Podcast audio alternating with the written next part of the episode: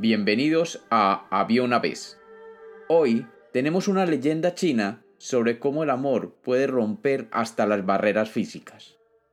Bienvenidos de nuevo a Había una vez. Espero que lo disfruten. Había una vez, había una vez, una doncella china llamada Chen Chen era la hija del señor Yi, funcionario de Hunan.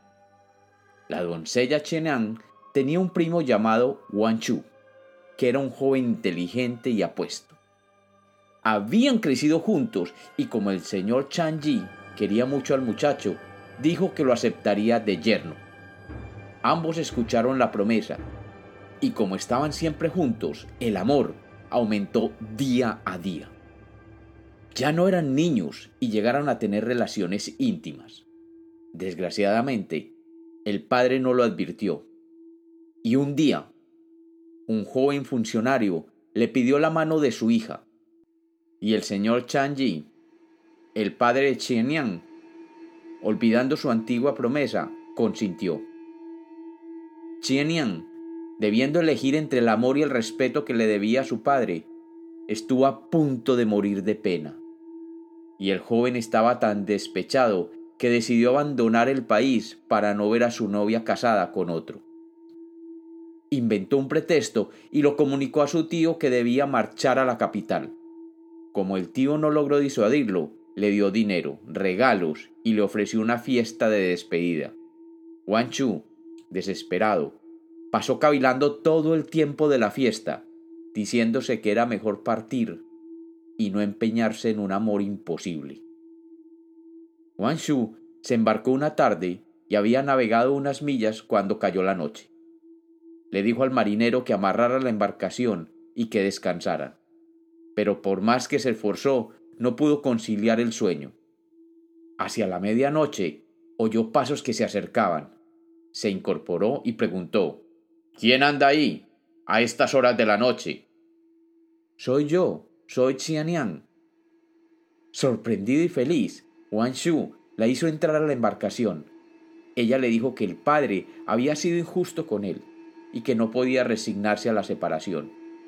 También ella había temido que Wang Shu, en su desesperación, se viera arrastrado al suicidio.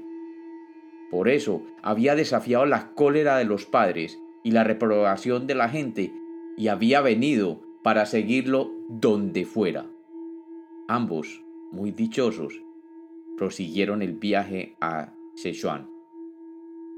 Pasaron cinco años de felicidad y ella le dio dos hijos, pero no llegaban noticias de la familia de Xianyan. Ella pensaba cada vez más en su padre. Esta era la única nube en su felicidad. Ignoraba si sus padres vivían o no, y una noche le confió a Wang Shu su pena. Eres una buena hija, dijo él. Ya han pasado cinco años y se les debe haber pasado el enojo volvamos a casa. Xienian se regocijó y se aprestaron a regresar con los niños. Cuando la embarcación llegó a la ciudad natal, Wang Shu le dijo a Xienian, No sabemos cómo encontraremos a tus padres. Déjame ir antes a averiguarlo. Al divisar la casa, sintió que el corazón le latía. Wang Shu vio a su suegro, se arrodilló, hizo una reverencia y pidió perdón. Chang Yi lo miró asombrado y le dijo, ¿De qué hablas? Hace cinco años Xianyang está en cama y sin conciencia. No se ha levantado ni una sola vez de la cama. No comprendo, dijo Wang Shu. Ella está perfectamente sana y nos espera a bordo. Shang Yi no sabía qué pensar y mandó dos doncellas a ver a Xianyang. La encontraron sentada en la embarcación, bien ataviada y contenta. Maravilladas, las doncellas volvieron y le contaron todo a Chang Yi.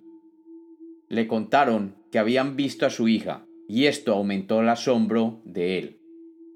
Entretanto, la noticia llegó a oídos de la enferma, y milagrosamente parecía haberse curado.